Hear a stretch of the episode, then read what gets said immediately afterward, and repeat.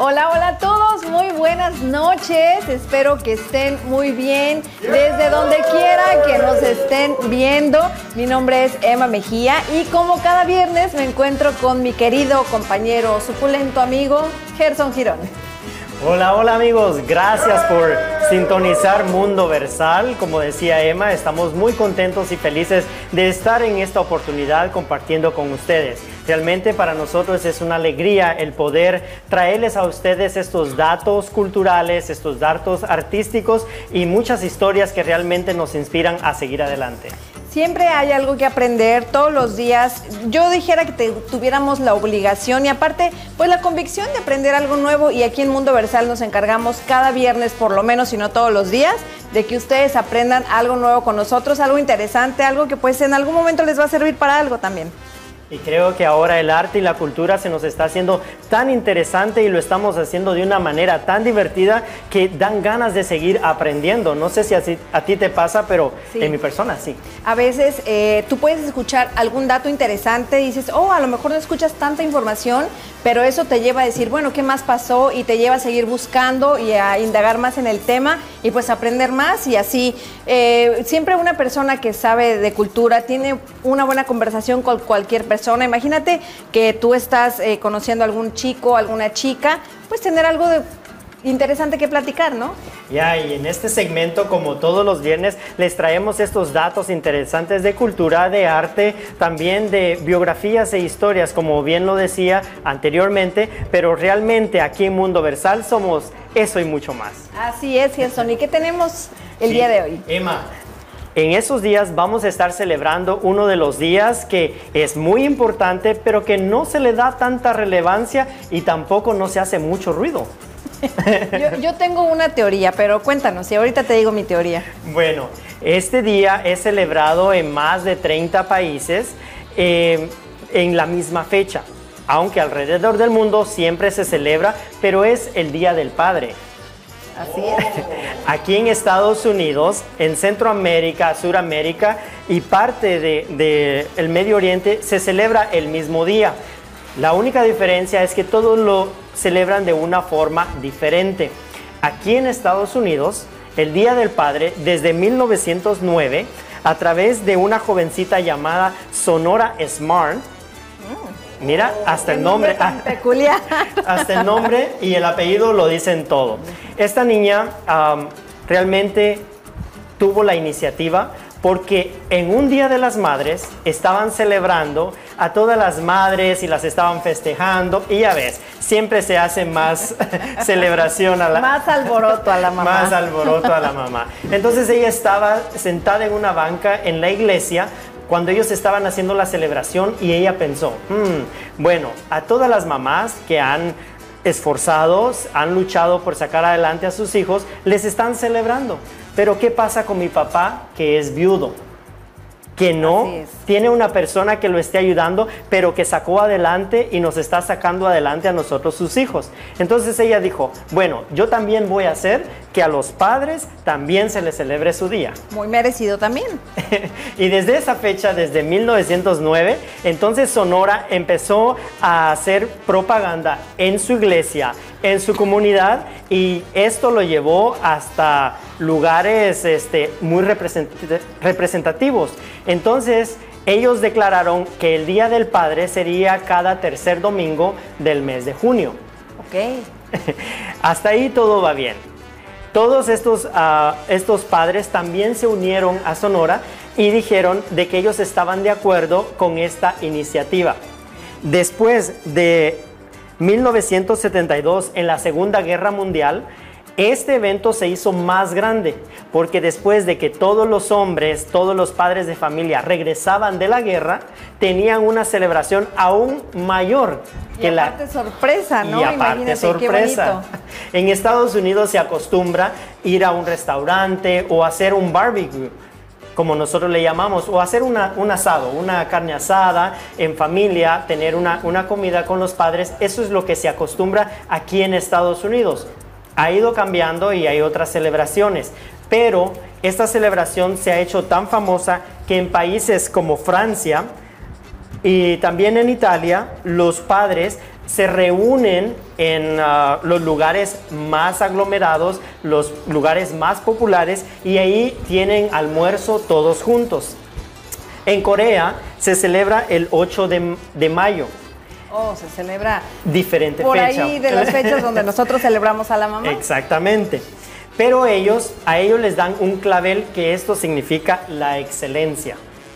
A ah. cada padre se le da uh, uh, un clavel que esto significa lo mejor, el mejor reconocimiento y también en esos días se, se está cumpliendo años el rey. Entonces por eso es una fecha en la que ellos pueden adecuar la celebración del Día del Padre. También en Alemania es tan peculiar que todo, la mayoría de los padres se emborrachan. Esa es la tradición de Alemania. Entonces ellos están comiendo eh, todo lo que es ah, los platillos tradicionales, regionales, y están tomando, y ves tú los, los tarros de, cerveza, me imagino. que realmente para ellos es una tradición. Aquí en Estados Unidos, 13 mil millones de dólares son los que se gastan para estas fechas del Día del Padre, aunque no supera el Día, de, la día de la Madre. claro. Siempre, bueno, sé, mi, teoría es que igual y yo soy mujer y también me toca aparte de, pero siento que las mujeres somos más dramáticas, ¿no? Por lo Entonces, pues obviamente queremos eh, que nos festejen más. Aparte somos más sentimentales, somos más... Eh, y aparte la costumbre, ¿no? Que se acostumbra que los hombres tienen que ser detallistas con las mujeres, pero yo también creo que las mujeres también tenemos que ser detallistas con los hombres. Y ahora yo quiero que ustedes me digan y que nos escriban también cuál es el regalo más popular para el Día del Padre hay dos cosas que son muy populares para regalar en el Día del Padre. Y vamos a preguntar aquí a nuestros amigos que están en el público qué cosas ustedes le regalarían a su papá. Calcetines, corbata, una escoba, un desarmador, una corbata, herramientas. Es lo más común. Es lo más común. Y hay dos cosas de lo que ustedes dijeron que son más populares. Y es las corbatas y las herramientas. y yo dije las dos, qué barbaridad. Bueno, no puede ser. ¿Por qué no? bueno, está bien. Pero bueno, hablando de, eh, de festejos y de celebraciones, Hoy el dato que yo les traigo es un dato muy bonito, Gerson, Vamos a ver. porque el 20 de mayo, que precisamente pues también es domingo, vamos a estar celebrando, de mayo no, de junio, perdón. Me quedé un mes atrasada. No, el, 20 de junio vamos a estar celebrando el Día Mundial de la Felicidad. Ser felices. Es el Yellow Day, que es el día más feliz del mundo. Esto eh, pues tiene algunos años que se implementó. ¿Y por qué es el Yellow Day? ¿Por qué el amarillo? Bueno, porque el amarillo simboliza la felicidad, el optimismo, el positivismo, la diversión, la inteligencia y la creatividad. Entonces, ese es un día eh, muy bueno para, pues, para celebrar cualquier cosa, para acordarte de la persona que te hace feliz, algún acontecimiento que te hizo feliz, tu comida favorita, tu película favorita, lo que sea que te haga feliz, ese día está muy bien para celebrarlo. ¿Por qué el 20 de junio? Nada más y nada menos que, según psicólogos y meteorólogos, estadísticamente pueden decir que el 20 de junio es el día más feliz del año porque ese día ocurre el solsticio de verano.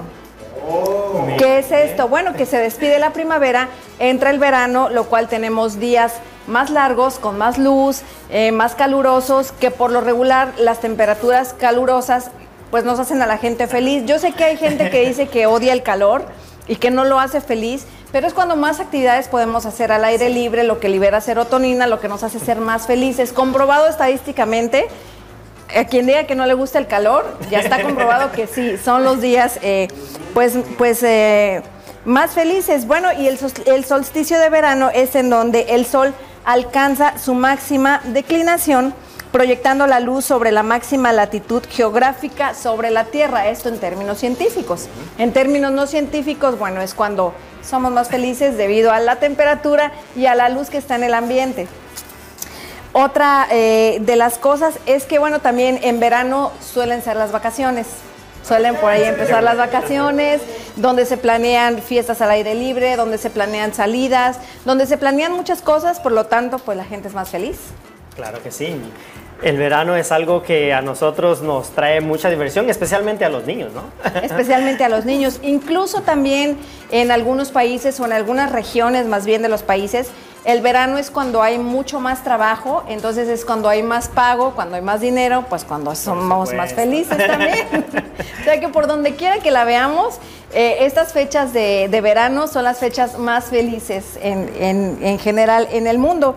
Y fíjate que tengo aquí una lista de los países más felices del mundo, algunos de los países. Hay una lista que eh, incluye 138, pero les voy a comentar los principales que es Finlandia, Dinamarca, Suiza, Islandia, Holanda, Noruega, Suecia, Luxemburgo, Austria, Nueva Zelanda. Si se dan cuenta, lo curioso es que la mayoría de estos países son de clima frío. Exactamente. Entonces ahí está comprobada la teoría de los expertos que ellos todo el tiempo casi siempre están con clima frío, viene el solsticio de verano, donde empieza un poquito de calor para ellos, les sale el sol a lo mejor una vez al año y pues son felices. Yo tengo una amiga que vive eh, en Inglaterra y de repente por ahí cada uno nos manda una foto, hoy salió el sol y pude salir. y nosotros aquí estamos corriendo del sol. Entonces, pues ahí está comprobado, sobre todo en, ese, en esos países europeos, eh, donde pues en esta época de verano es cuando más actividades pueden hacer, pues la gente es más feliz. Y me imagino que que esto, todo lo que hemos dicho y lo que tú nos has traído en esta tarde, realmente es algo veraz, algo cierto, porque tú lo puedes comprobar. Nosotros aquí en California prácticamente toda la época del año tenemos sol. Pero el verano, cuando llega el verano, es como que quieres hacer una y mil cosas. Claro, aparte, sabes que en verano a mí me encanta porque aquí en esta región de Los Ángeles, eh, en México no pasa así, que es de donde yo soy, pero aquí, para los que no sepan, eh, cuando son los días de verano, que son mis días favoritos, son cinco pasaditos de las cinco de la mañana y hay luz y son ocho y media, 8.45 y apenas está anocheciendo. Entonces tenemos todo un día de luz solar para hacer muchísimas cosas. y, lo, que pasa con, el, con lo contrario, con el otro horario que a mí no me gusta en lo absoluto, es que viene amaneciendo que como a las 7 de la mañana y 4 y media de la tarde, 5 ya, está oscuro. Entonces, no, como que ya no te dan ganas de hacer nada, ya de irte a tu casa. Te quieres ir a dormir y son las 7 de la tarde apenas, ¿no? Nos encanta este clima y más cuando están, como tú decías, a las 5, bueno, a las 6, 7 de la tarde, estás ahí afuera de tu casa, el airecito. Ay, qué, qué delicioso este clima. Sí, sí, aparte ya, ya queremos calor. Bueno, yo quiero calor porque, como bien dices, aquí sale el sol todo el año, pero el aire es muy frío a veces, entonces no se disfruta el sol. Yo por eso sí espero los días de verano para mí sí son los días más felices y por eso quiero celebrarlo y quiero invitarlos a que ustedes también lo celebren. Y también tenemos saludos, Gerson. Claro que sí, con estos saludos y con esta nota de ser felices, eh, no solamente en este mes, sino que todos los meses del año vamos a saludar a Vicky Leija allá hasta Veracruz, México. Gracias por apoyarnos y realmente apreciamos eso. Alfonso G, a Gladys Carrera hasta Ecuador, a Carlis Rosas, a Jessica Retana, también a Marisuna Moroz, a Kenia Moreno, la hermanastra, a Marta Valencia y bienvenida a la tía de Gerson, que por cierto hoy nos acompaña aquí en el estudio. Muchas gracias. Nos encanta tener público. Nos encanta. La semana pasada tuvimos a la prima de Emma. Semanas pasadas, varias. varias. Y ahora tenemos a mi tía y realmente estamos muy contentos de que, bueno, yo estoy feliz. No es porque sea junio precisamente, pero estoy feliz porque mi familia ha estado en contacto conmigo, yo he estado en contacto con ellos y nos hemos divertido y estamos pasando súper bien. Así Pero tal vez pueden venir porque es época de verano. ¿Ya ves? Todo está conectado. A mí nadie me va a engañar. Yo soy más feliz en verano y eso no va a cambiar. bueno, yo creo de que me voy para invierno. Pero bueno, el invierno también es bonito. Hay que encontrarle su chiste a todo. Y nosotros, precisamente encontrándole chistes a todos, vamos a ver qué más tenemos preparado el día de hoy.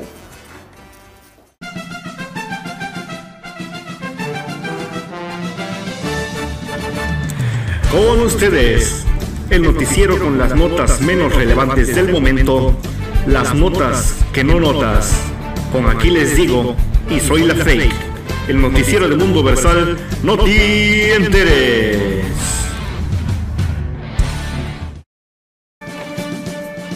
¿Qué tal compañero? Un placer tenerlo aquí en el show. Buenas tardes a todos ustedes. Gracias por estar nuevamente aquí con nuestro noticiero de No Te Interes. Ya saben que yo soy su amiga del alma, su amiga, soy la, soy la Fey. Y mi compañero. Aquí les digo, yo soy el señor aquí les digo. Así me tienen que llamar, aunque les tome más tiempo. Voy a empezar con mi nota, compañera. Adelante, compañero. Dice, un señor puso un anuncio que decía, escuche usted el anuncio, para la persona que perdió su iPhone último modelo hace una hora en el autobús yendo a Iztapalapa. Oiga, ¿qué dice el anuncio? Por favor, dejen de molestarme a mi nuevo teléfono que ya estoy fastidiado. Sí, cómo aburren, cómo fastidian los que pierden los teléfonos, ¿verdad, compañera? Así es. Una mujer cansada de no encontrar su alma gemela puso también un anuncio que decía que buscaba cualquier alma en pena. Con eso se conformaba. Una señora se divorció de un bombero, pues ella dice que este a menudo apagaba las llamas. Una señora se dice que se enamoró de un mago y quedó encantada. Ah, mejor todavía, mejor. Dice, un señor llamó al 911 preocupado porque su esposa se cayó cuando estaba cocinando. La preocupación del esposo era porque el arroz estaba en la estufa y él no sabía a qué horas apagar la estufa porque el arroz se iba a quemar. La policía detuvo a un señor por presunto tráfico de órganos. Cuando lo cuestionaron por qué lo hacía y que si no tenía corazón, él respondió que no, pero que le llegaba la próxima semana. En un supermercado, un mudo quedó indignado después de varias horas de burlarse, de burlarse de él. Al parecer, se dieron cuenta que solo quería ja, ja, ja, jamón. Compañera, tampoco se burle. Ay, perdón. Científicos han concluido que la diferencia en un terremoto y un volcán es que el terremoto ensucia y el volcán lava. Oiga, compañera, Sí, señor. yo lo veo muy triste. Cuénteme, ¿qué le está pasando? ¿Se me nota mucho? Sí, compañera, ¿tiene problemas en el amor? Eh, ¿Problemas económicos o problemas con las amigas en algún canal de televisión? Cuéntame qué le pasa. Señor, pues sí, un poquito, ¿verdad? Pero mejor si tiene algo que me pueda ayudar. Pero- Compañera, yo le doy la receta. Oiga, ya no se preocupe. Oiga, la receta es, usted compra un pollo, lo dora bien, le agrega vino, ron, whisky y cerveza. Y después tira el pollo y tómese el caldo. Sí, suena interesante. Sí, sí, compañera. Creo que sí lo voy a tomar en cuenta, señor Aquiles. Haga eso, pero mi preocupación es que a ver si Harmony Low no nos roba esta idea. Ya va que hoy en día está de moda el Flavio. ¿Cuál Flavio, señor? Se dice Flagio. Oh, pues eso, compañera. Se léxico con usted. Bueno, gracias por su receta, señor Aquiles. Y orden. gracias a todos ustedes por acompañarnos aquí en su noticiero. No te enteres. Nos vemos el próximo viernes. Su amiga de siempre, soy la Fey. Y aquí les digo, Señor. estamos al aire, compañera, relájese. Hola, hola, buenas noches familia de Mundo Versal, bienvenidos a este viernes de programa cultural, poético. Esta noche estamos realmente eh, halagados, vestidos de gala porque tenemos a todo un personaje, una escritora, poeta, ah, promotora de la cultura en el sur de California que siempre habíamos querido tener en el programa, pero que nos costó tanto que tuviera un espacio en su agenda, en serio. su, su nombre es Marisela Loaiza, nacida en Guerrero, ¿verdad? En la ciudad de Tlayolapa, que que un pueblito que quiere decir maíz en agua. Correcto.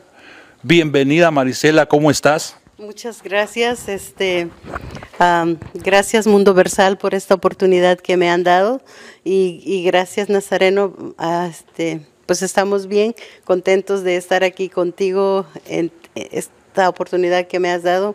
Muchas gracias a todos. Thank you very much. Y como siempre les presento a mis compañeros, colegas, coconductores, eh, Emma Ferreira, que está aquí conmigo siempre, que me hace sentir en un Ferrari 2021. ¿Cómo estás? ¿Cómo estás? ¿Todo bien?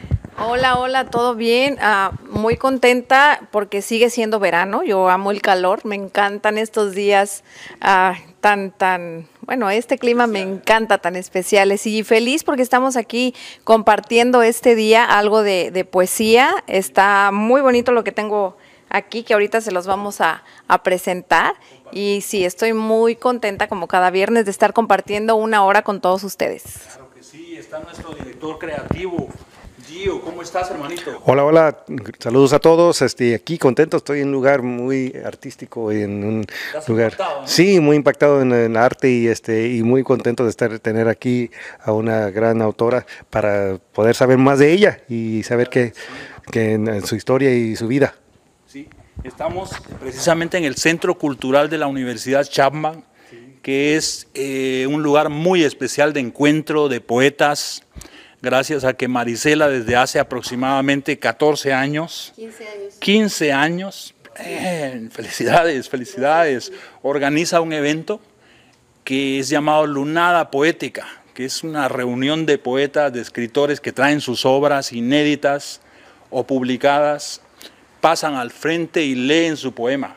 Correcto. Y se llama Lunada porque en alguna ocasión literalmente lo hicieron bajo la luna, Marisela. Así es, este, cuando empezamos, bueno, empezamos en un parque y después fuimos deambulando de casa en casa en los patios de, de las De los compañeros. sí, de los compañeros de sus casas y también en la playa y hemos así deambulado. Pero quisiera agradecerle al centro, al centro comunitario. Centro Comunitario de Educación Shatman University por el espacio y el apoyo que siempre nos brinda aquí. Son muy lindos, de verdad. Este espacio es muy valioso y, y- y lo han confiado para este evento importante. Nuestro colega y mentor, el Cuervo del Sur, José Luis el Capitán, dijo que tú eras una institución cultural en el sur de California. Oh, gracias. Y yo, le, yo hago, me agrego a ese comentario. O sea, quiero decir que precisamente Mundo Versal tiene sus, sus raíces, sus semillas aquí en la lunada poética. O sea, nosotros, yo he dicho que somos hijos de, de la lunada poética. Aquí nos encontramos, aquí venimos con Papento y encontramos a José Luis, hicimos un programa y de ahí nació este programa que es Mundo Versal que gracias a, a la inspiración que nos has dado con tu ejemplo de lucha, constancia y tenacidad, estamos haciendo lo que estamos haciendo. ¿Qué te parece eso?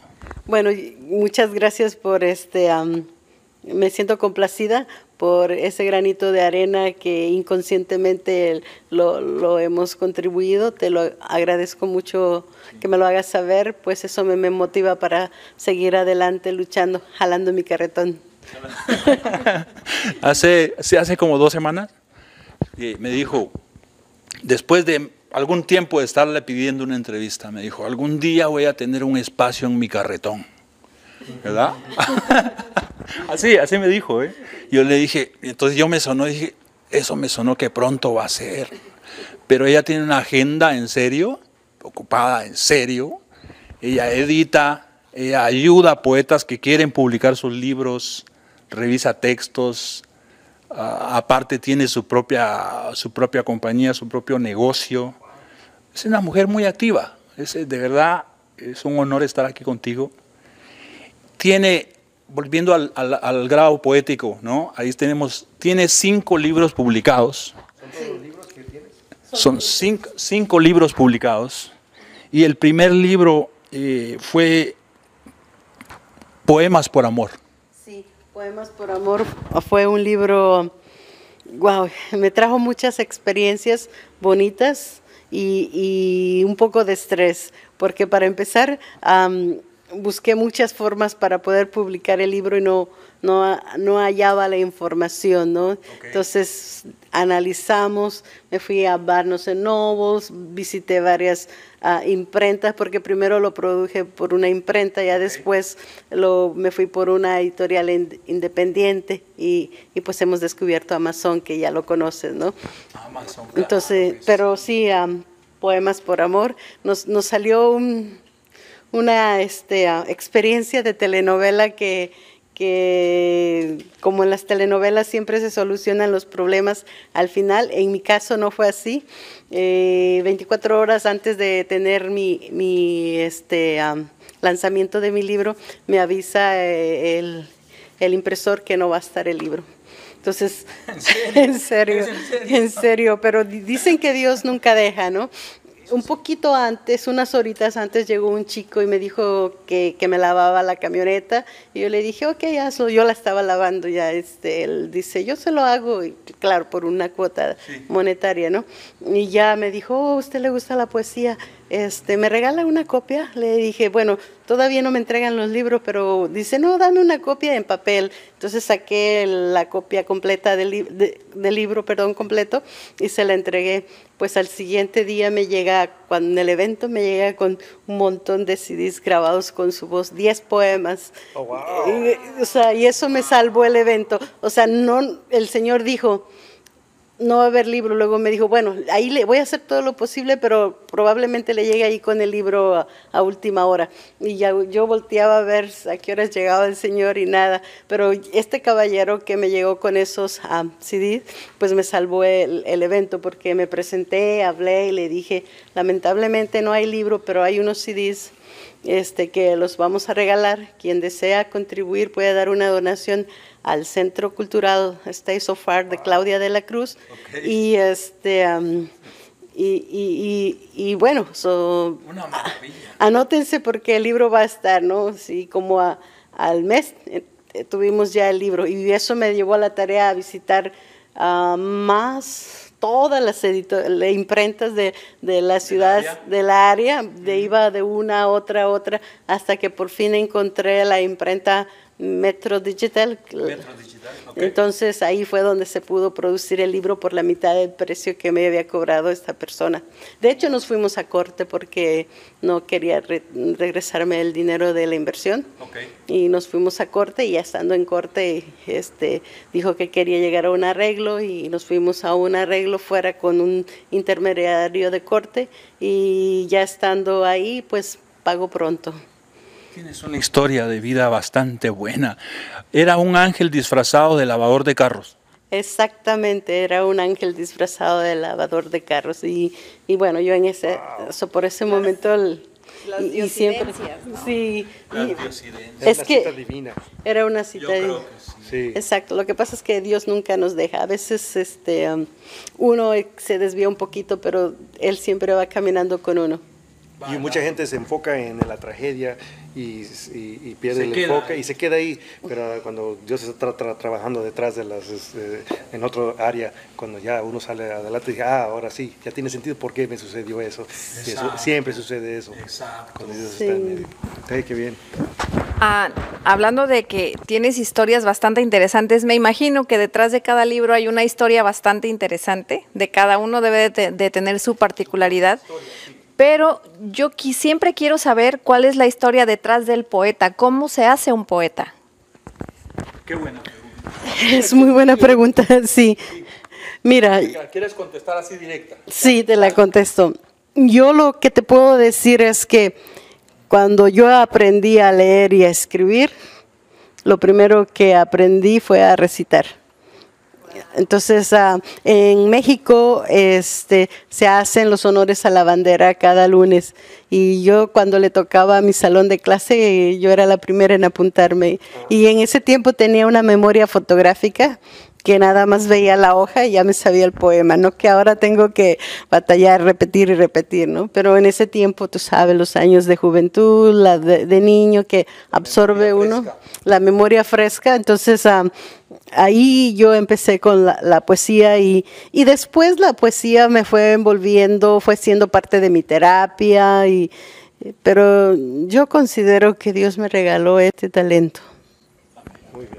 Tu primer, volviendo a la pregunta tuya, tu primer poema lo escribiste a los 12 años. Sí, más o menos. De hecho, yo, de hecho, yo versificaba desde los cinco años o, o inventaba mis propios versos desde los cinco años. Y esto pasó porque a los cinco años fallece mi papá en un asesinato y yo me voy a vivir con una tía. Y esa tía, pues a la hora del recreo, cuando los niños juegan con los otros niños, yo no puedo jugar, yo me voy directo a la casa de la tía donde vivo. Entonces no tengo ese interacción con los niños. Esa pero, infancia, Esa infancia. Pero cuando pasaba por donde estaba un grupo de niños y ellos me decían como cuando, cuando pasas por tu casa y si ves una lata, es tu amiga la que te dio tanta lata. Entonces yo le respondía con, con uno creado por mí misma, ¿no? O sea, tú respondías. Yo respondía, pero yo los inventaba. Entonces ellos no me creían, me decían, ay, sí, ¿a quién se lo copiaste? Oh, no te creía. Sí. Te pasó como Joan Sebastián, que llevó un verso a la escuela y la maestra no le creyó que era de él y le dijo, estás plagiando el libro, estás castigado. Sí, algo así. De hecho, A mí, a mí me pasó en, ¿Te la, pasó? en la escuela, nos dejaron escribir un, un cuento de máximo 10 hojas. Yo escribí, escribí, escribí, me pasé cuando vi, bueno, ya, lo corté. Pero la maestra no me creía que yo lo había escrito. ¿De dónde lo sacaste? De ningún lado. ¿De dónde lo sacaste? Yo no lo saqué, yo lo escribí y se puso a investigar por todos lados, pues nunca lo encontró. wow, te, ha pasado, ¿no? Te ha pasado. Sí. ¿Nos ha pasado alguna, alguna experiencia así, no?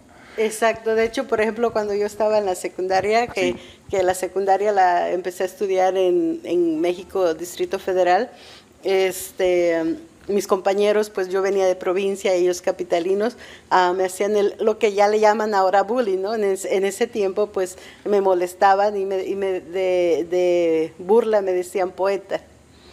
Pero qué burla más Pero bonita. era lago, era pero lago. no era lago, pero sí, sí, pero eh, para ellos era eso. como como un bullying. Un bullying, o sea, ahí viene la poeta, ¿no? No Entonces, sabían que te estaban marcando mal la vida para... para Profetizando. Te Sí. estaban, Sí, te ya. estaban decretando. ¿no? Sí, Exacto. decretando, sí. Qué lindo. Sí, ahora pues me he contactado con algunos de ellos a través de las redes sociales, este, y sí, algunos se acuerdan, recuerdan que, que este, yo, yo decía poemas y todo eso. Sí. Marisela, ayer yo mencionaba una frase de un escritor que es Mark Twain, que dice, los dos días más importantes de tu vida son, el primero es cuando naces y el segundo es cuando descubres para qué. Y es totalmente cierto. Yo creo que en ese sentido naces dos veces. Uno es cuando naces físicamente y el otro es cuando naces espiritualmente y descubres cuál es tu vocación. Y en el caso tuyo lo descubriste temprano. Sí, O sea, la poesía llegó a ti a temprana edad. temprana edad, exacto. temprana edad. Y si yo pienso que si yo hubiera recopilado todos aquellos escritos que hice, que los empecé a recopilar de los 18, 15 años, Sí. 15 años más o menos, este, pues ahorita tuviera una...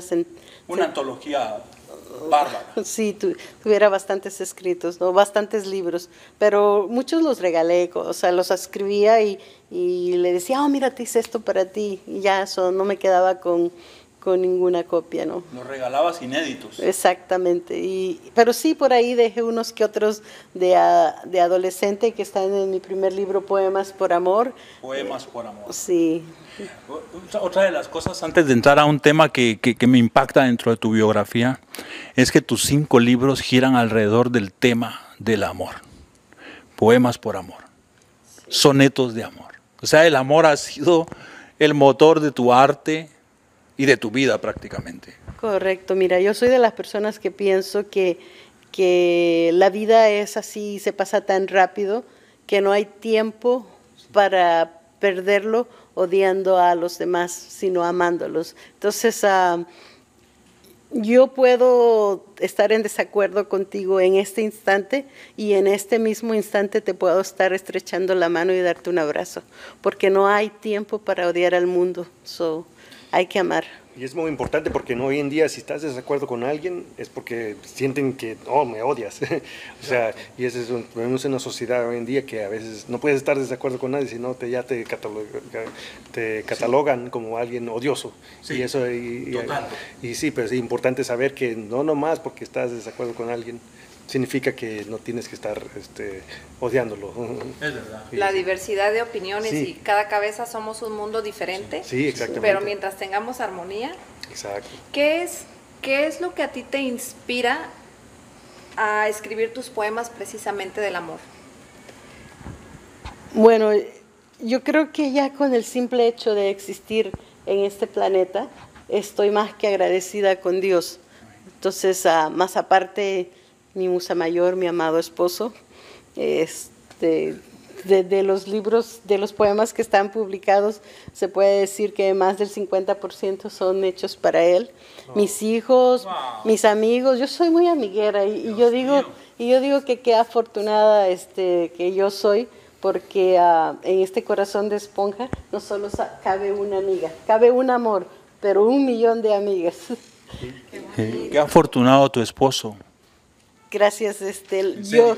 yo pienso que yo soy afortunada porque yo siempre he dicho, mi esposo es mi premio mayor de la lotería. Entonces yo no aspiro a, ganarme la lotería porque yo ya tengo el premio mayor. Ya lo tienes. Correcto. No, pues hay que ir a Tlayolapa, si allá nacen como tú. Gracias. O sea, ya la ya pregunta está de más. Es en Tlayolapa Guerrero, que quiere decir maíz en agua, donde se dan mujeres llenas de amor. A lo mejor ahí está el secreto. También viviste un tiempo en, en Guadalajara, ¿verdad? Estoy leyendo.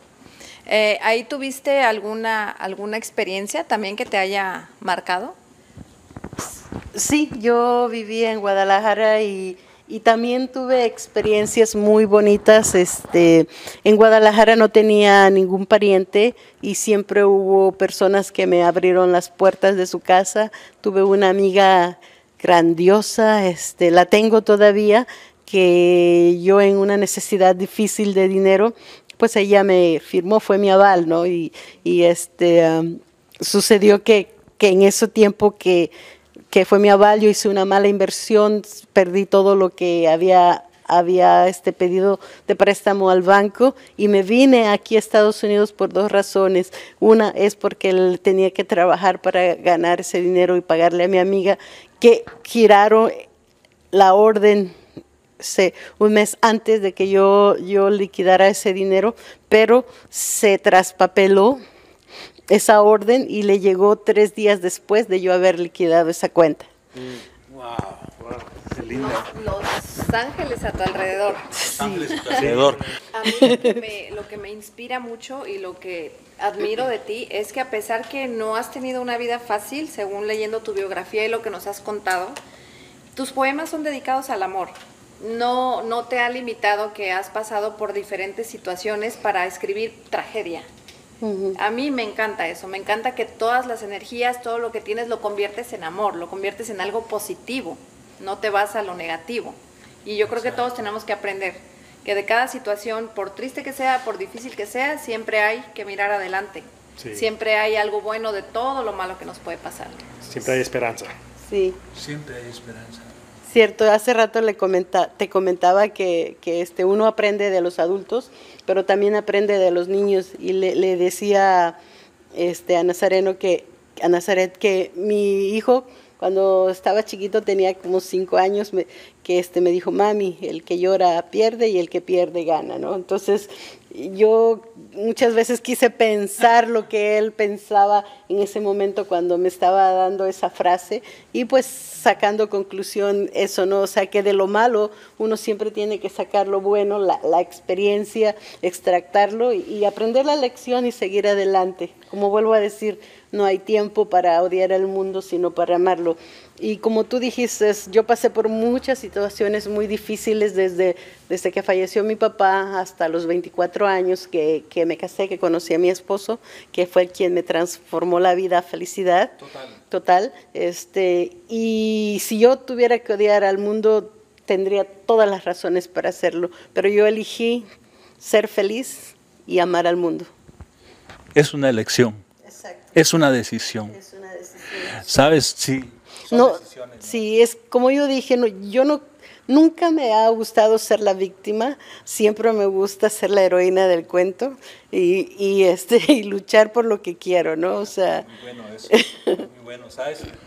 Antes de entrar a una pregunta clave que te voy a decir, me recuerdo Ferreira, Gio y Marisela, cuando Nelson Mandela salió de la cárcel, después de 25 años de estar injustamente en la cárcel, y se volvió presidente de su país.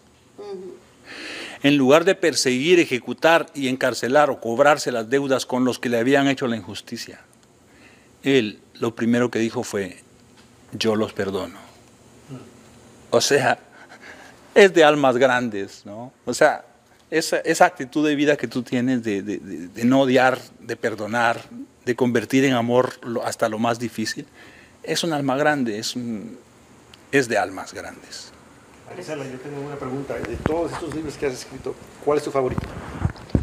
¿Y por qué? Eso es difícil de contestar. es, es una muy buena pregunta, pero, pero digamos que el primero porque, porque fue cuando no sabía yo ni cómo publicar un libro. ¿Tanto te costó? y me costó Sí. tanto trabajo este y, y, y es y me dio tanta satisfacción y me ha dado tanta satisfacción que del primero es que pude sacar am, fondos para poder publicar los demás. Los demás. Oh, sí, qué Sí, bueno. Entonces, ah, todos son buenos para mí, pero el primero siempre por, por ser este eh, el, el Sí, que sí, abrió el camino. el que abrió caminos para Exacto, muchas cosas. Exacto, y, y sí, porque de no haber publicado ese libro, que ese libro yo lo, lo publiqué este, no por el deseo de, de este, que mis poemas, no fue ese deseo, el, el haber publicado ese libro fue, y voy a ser breve en eso, no quiero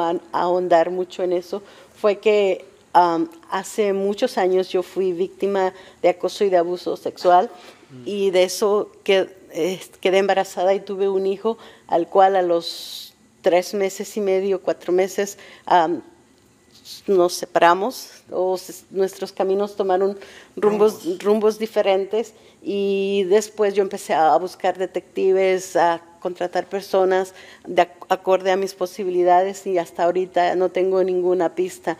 Entonces, hace tiempo contraté un, un policía retirado de México quien me consiguió eh, el acta del hospital donde nació mi hijo o la- el, el documento que te dan y es porque no tenía nada. Eso, cuando uno está joven uno es un poco ignorante y no tenía nada de eso, entonces ah, ese mm, señor hizo más investigaciones y me dijo, tienes dos opciones, sigue tirando tu dinero o espera que Dios haga un milagro para ti. Entonces yo me quedé, dije, wow, porque según ellos consideran archivos muertos, porque no tengo mucha información como para su búsqueda. Entonces yo dije, ¿cómo voy a llegar a él? ¿no? Entonces, un día estaba viendo los poemas que le escribía y, esas cartas que nunca he publicado, que le he escrito a él, y dije, ya sé, voy a publicar un libro. Y un día, yo no sé cuándo, pero un día él tendrá en sus manos un libro y él sabrá que yo siempre lo amé y lo sigo amando a pesar de las circunstancias y que, y que este, lo he estado buscando, que no tengo cómo llegar a Él, pero yo creo en Dios y sé que un día llegará ese momento. Amén. Amén. Wow. Sí, pues de alguna manera hay un hilo invisible que une a las personas. Sí, especialmente con esa, ese vínculo del amor, ¿no? O sea, De mamá con hijo. y el vínculo que es el más poderoso, que es el vínculo de la madre, en serio. Ese, ese punto, Marisela, la mayoría de historias que hemos eh, entrevistado de migración, emigran por un sueño, emigran por mejorar económicamente o búsquedas, ¿no? Pero en tu caso, en el 90, tu propósito era buscar a tu hijo. Sí, porque supuestamente por datos que, que me dieron, supuestamente estaba aquí, ¿no? O, o se piensa que está aquí.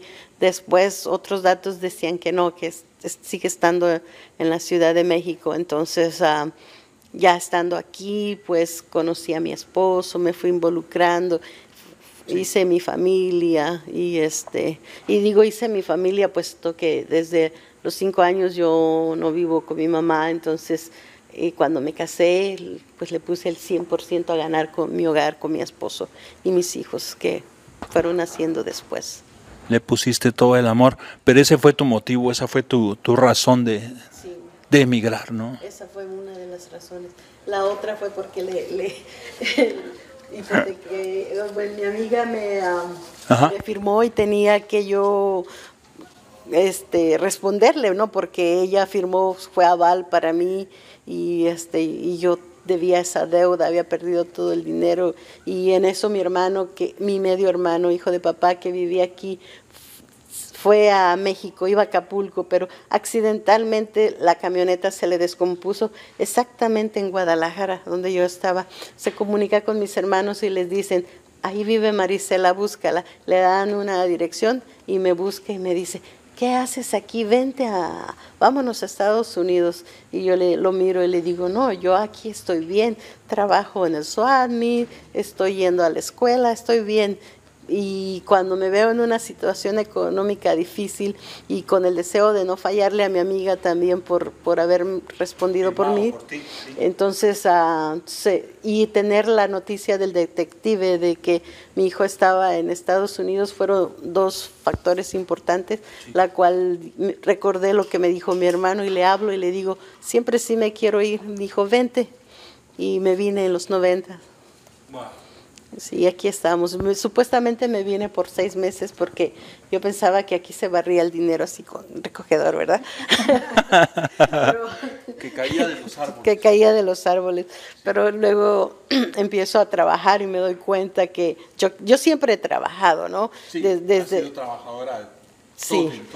pero aquí, aquí se trabaja como como animal, para no ofender a ninguno, ¿no? O sea, se- o sea la gente que, que se queda en nuestros países piensan que nosotros nos ganamos aquí el dinero fácil. No, aquí trabaja uno Aquí doble jornada y sí, yo para poder lograr mis sueños, cuando llegué aquí trabajaba desde las 8 de la mañana hasta las 12 o 3 de la mañana. A veces salía dos horas y me dormía en el auto que había comprado para descansar y regresar otra vez a trabajar. Porque la meta era juntar un buen capital también, o sea, para pagarle a mi amiga, para seguir buscando a mi hijo y, y, este quería también una casita allá en México, entonces había muchas cosas. Ya ya estando aquí surgieron más cositas que, que quería, ¿no? Pero cuando yo entro a, a la escuela Centennial y, y ahí conozco a mi esposo en septiembre. Yo me pensaba ir como en, en abril. Entonces en septiembre yo conozco a mi esposo de, en el 92 y en noviembre decidimos formalizar nuestra relación y en febrero nos casamos. Así es el amor verdadero. Sí, es el amor. Es que yo cuando... sí, es que yo cuando... Mira, y- tal vez les suene un poco cursi para los que no son enamorados, pero yo entré al salón y miré a mi esposo ahí.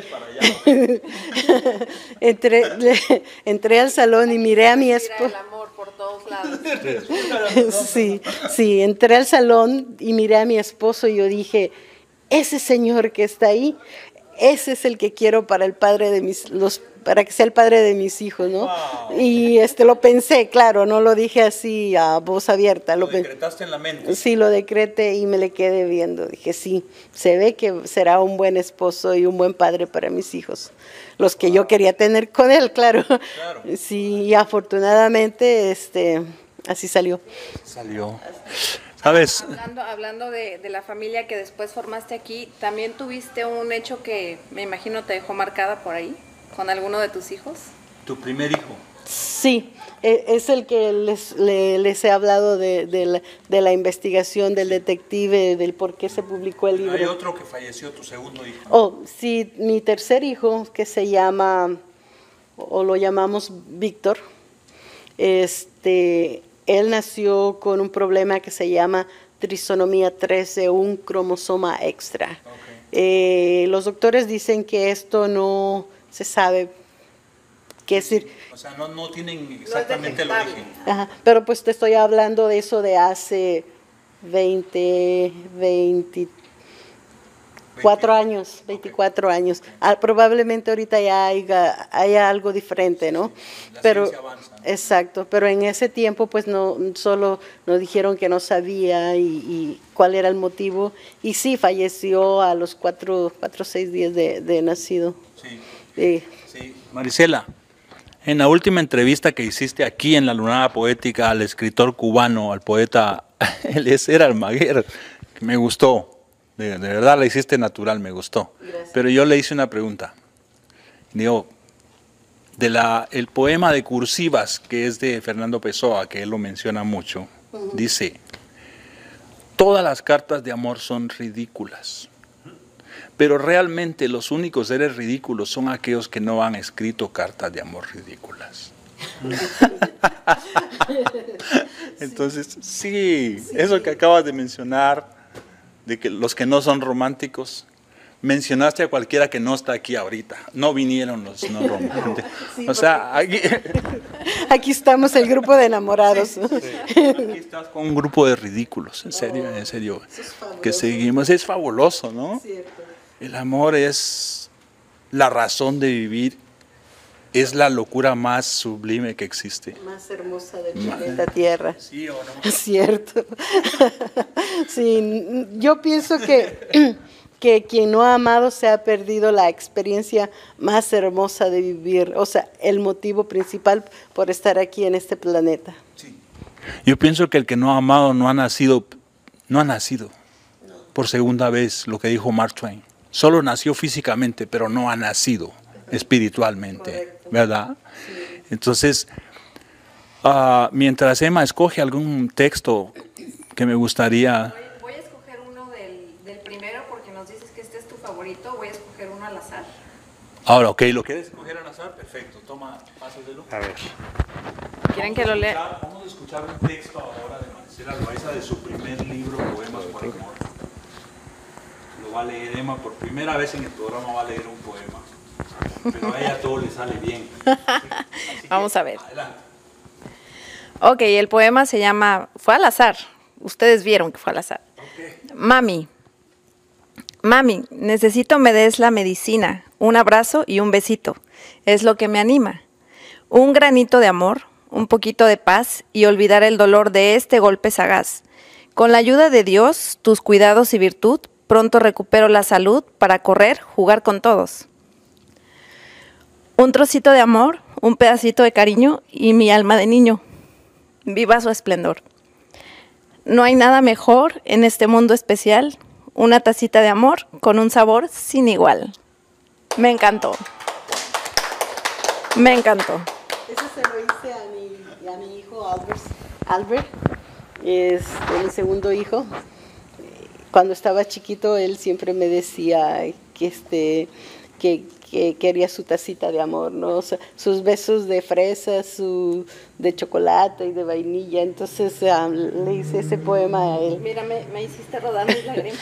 Sí, um, creo que ambas, es porque para mí también este es importante, pues es uno de, de mis hijos y con la novedad de que de que para el año que viene se casa y, y- y se va a casar como, como lo que es el hijo de una poeta en una montaña, en Colorado. ¿En serio? Sí, entonces estoy emocionada porque se casa y lo hace de una manera así tan romántica.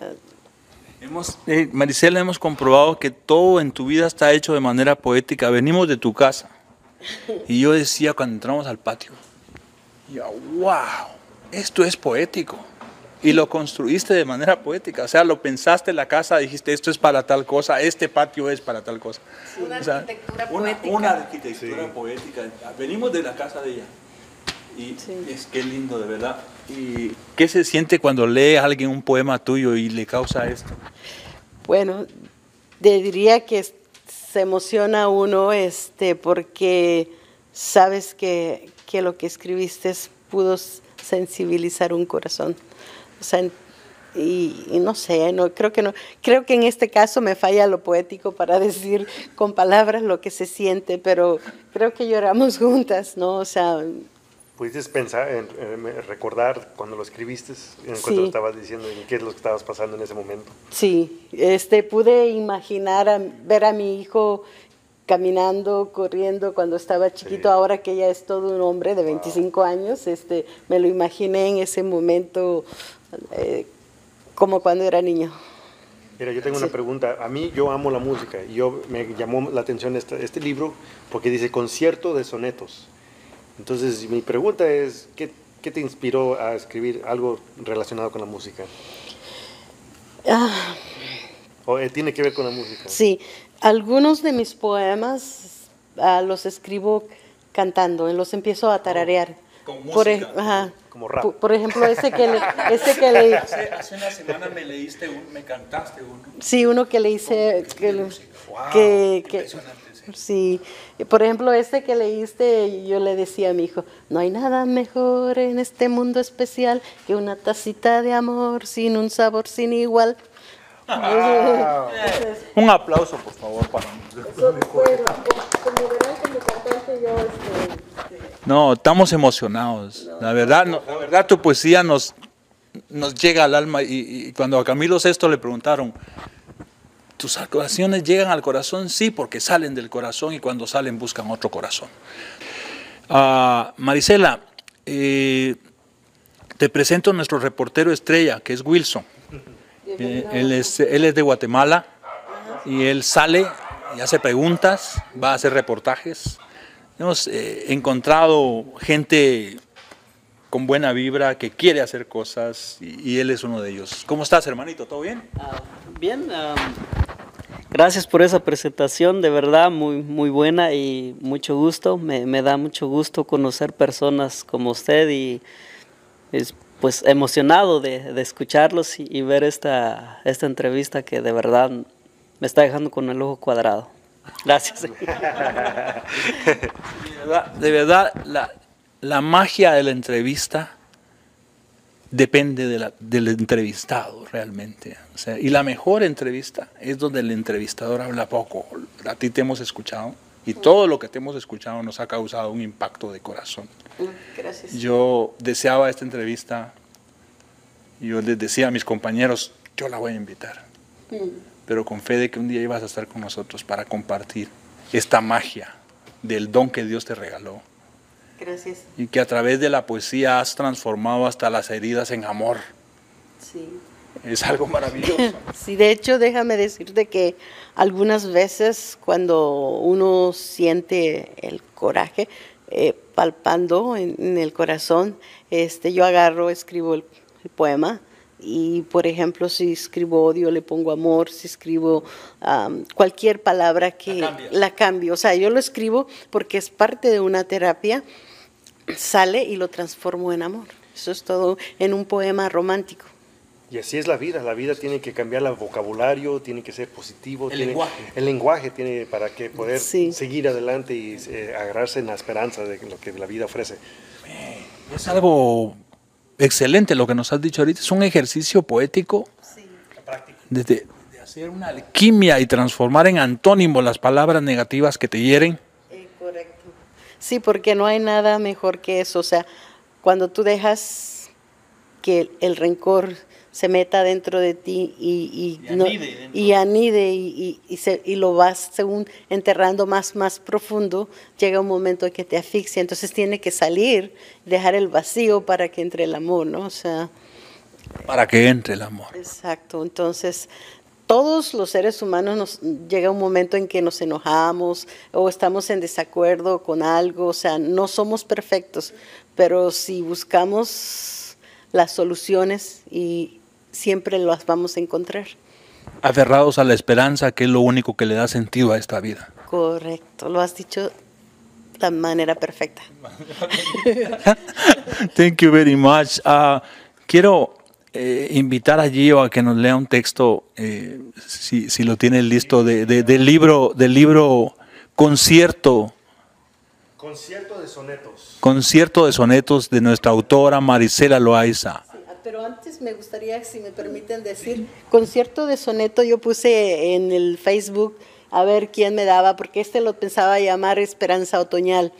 Pero dije, no, todavía no estamos en otoño, voy a esperar ese título más ad- adelante. Y puse un, un letrero y este me dieron varios nombres y una señora, la, ma- la señora Marina Harrison, dijo, ¿por qué no le pones concierto de sonetos? Yo dije, ¿por qué no? Cierto. Y le pusimos, más aparte porque muchos de los poemas también son, Cantando, son los hago, sí, los hago tarareando, ¿no? Estoy Sí, ta. Música. Sí, Concierto de sonetos. ¿Cómo se llama la señora que te dijo eso? Marina Harrison. ¿Vive ella? Sí, ella es una también es una de las personas que am, fomenta la, la literatura. Marina Harrison, le mandamos un saludo, un abrazo, le damos las gracias por apoyar aquí a, a nuestra mentora y maestra del arte. ¿Y cómo se llamaba el ángel que se disfrazó de, de lavador de carros? Tony Samariegos. Tony Samariegos. Johnny Samariegos. Johnny, un día nos verás y te agradecemos que hayas encendido esta chispa con ese disco tan sagrado y que, que salvaste una obra de arte en serio y un evento importante.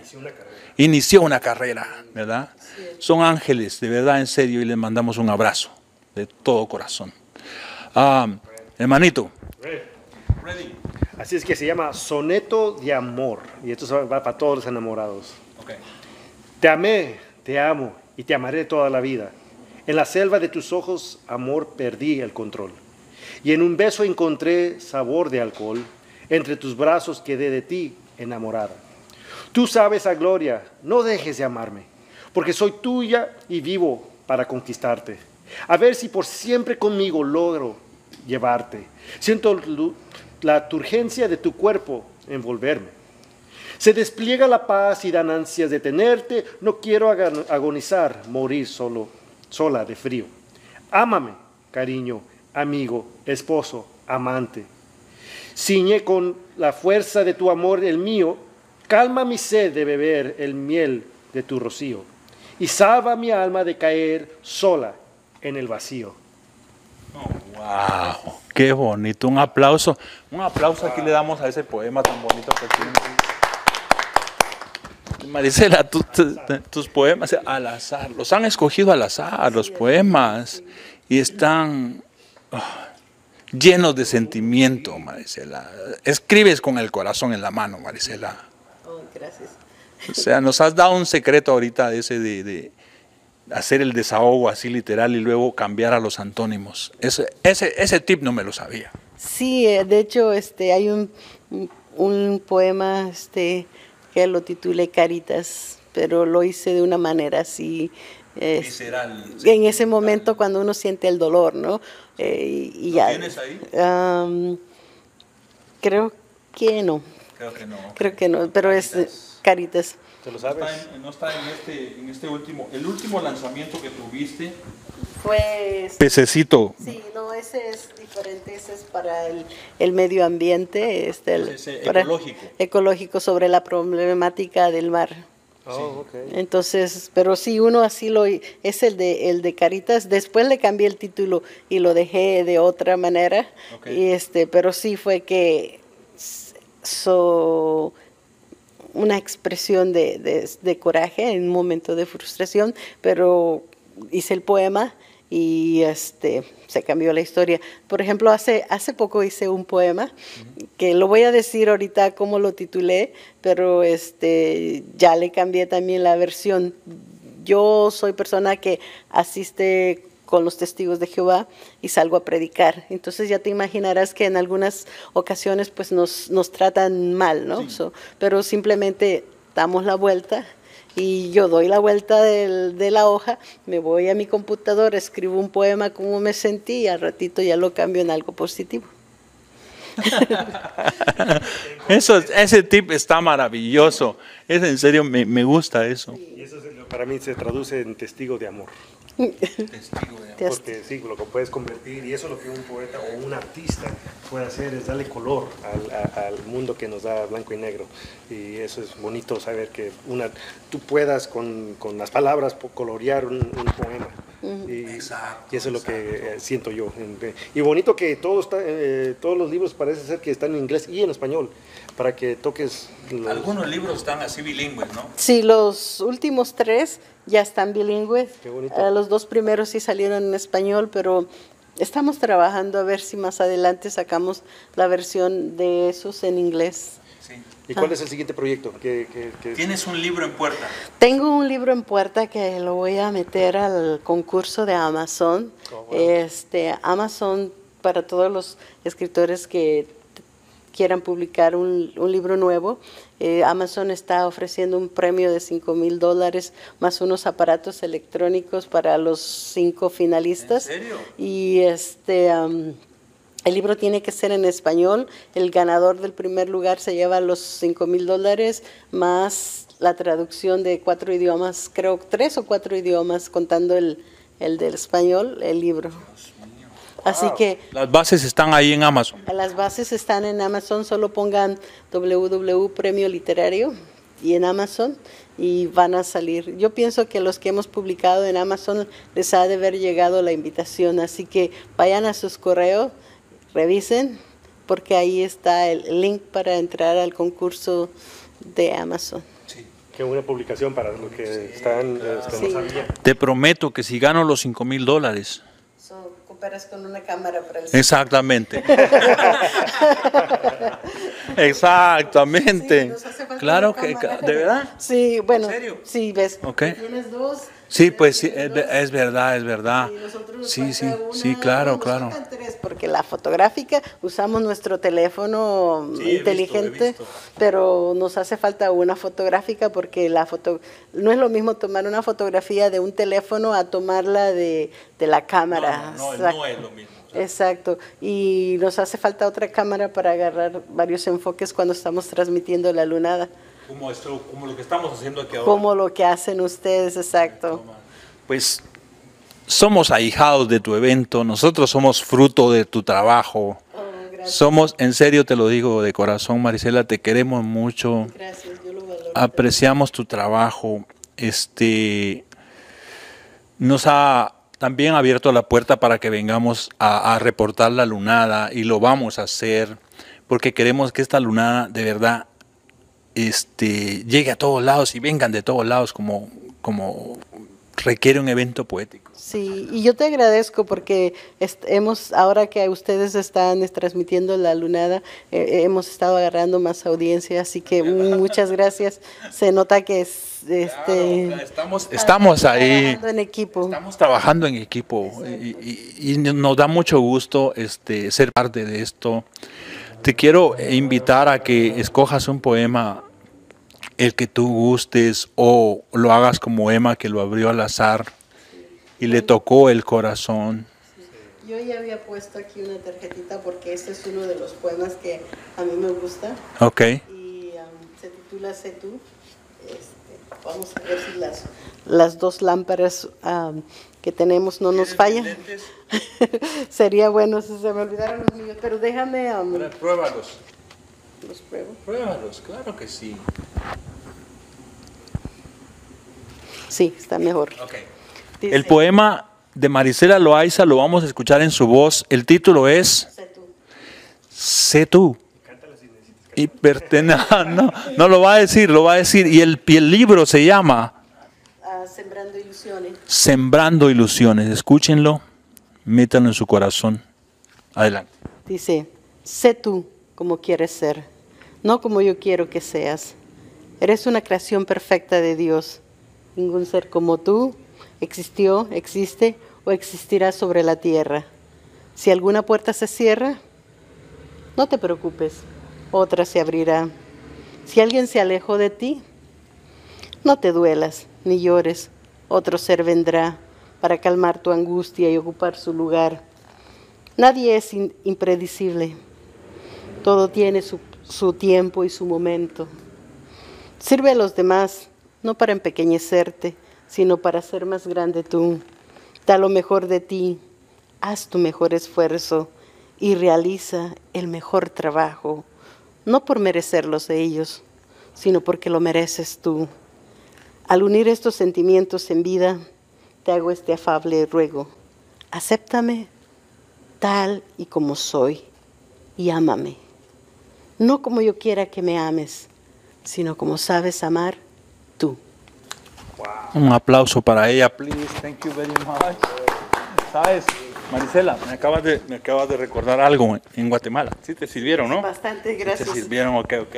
Marisela, un día en Guatemala, yo andaba en una tienda buscando un regalo para un cumpleaños de alguien.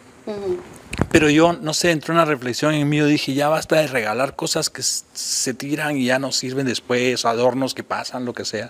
Y fui a la sección de libros y encontré un libro de una señora, una poeta de Guatemala.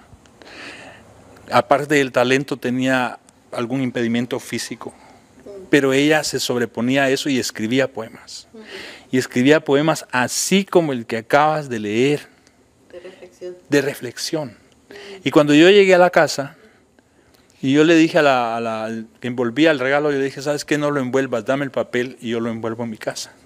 Porque lo fui a leer a mi casa. Y ese libro, Marisela, lo terminé ese mismo día. Y me cambió la vida, me cambió el enfoque. O sea, me sacó de una depresión inconsciente que yo estaba viviendo. O sea, ese poema que acabas de leer es, es reflexivo, invita a la vida, Sí. invita a cambiar. Exacto, este poema, este, am, cuando lo hice me gustó tanto.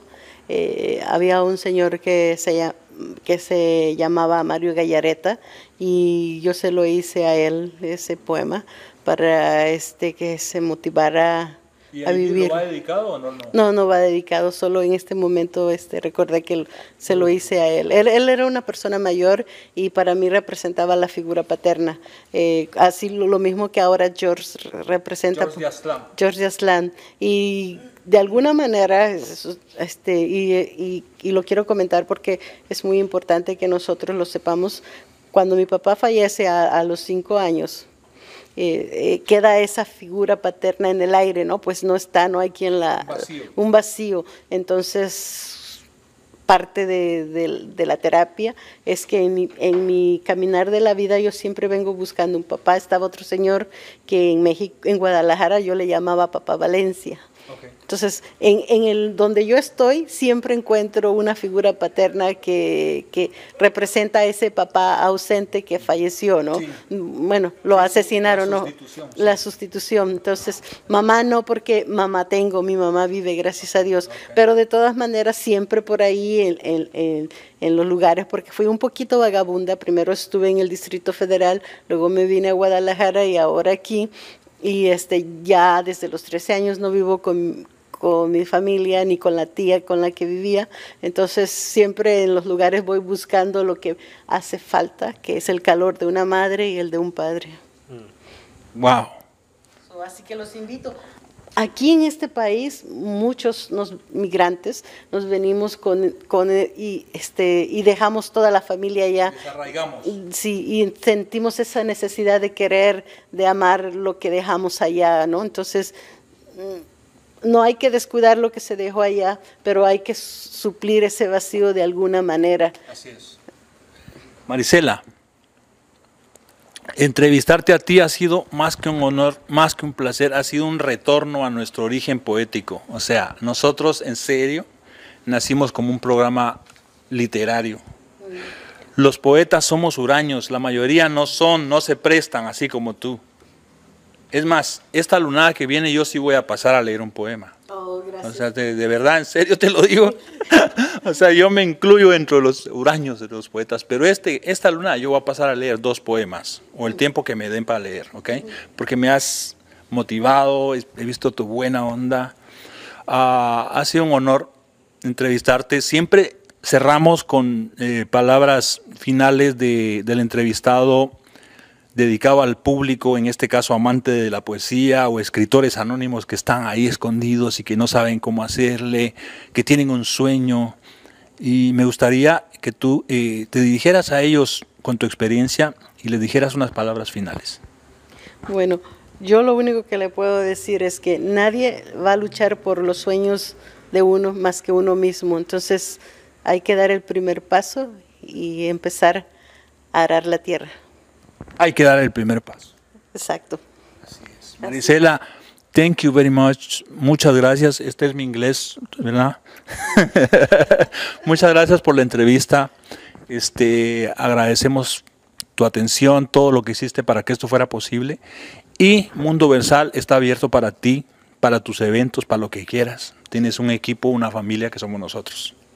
Claro que sí, muchas gracias. Igualmente, eh, están todos cordialmente invitados a asistir a la Lunada Poética el segundo sábado de cada mes en este Centro Comunitario de Educación Shatman University y en el corazón de la ciudad de Santa Ana.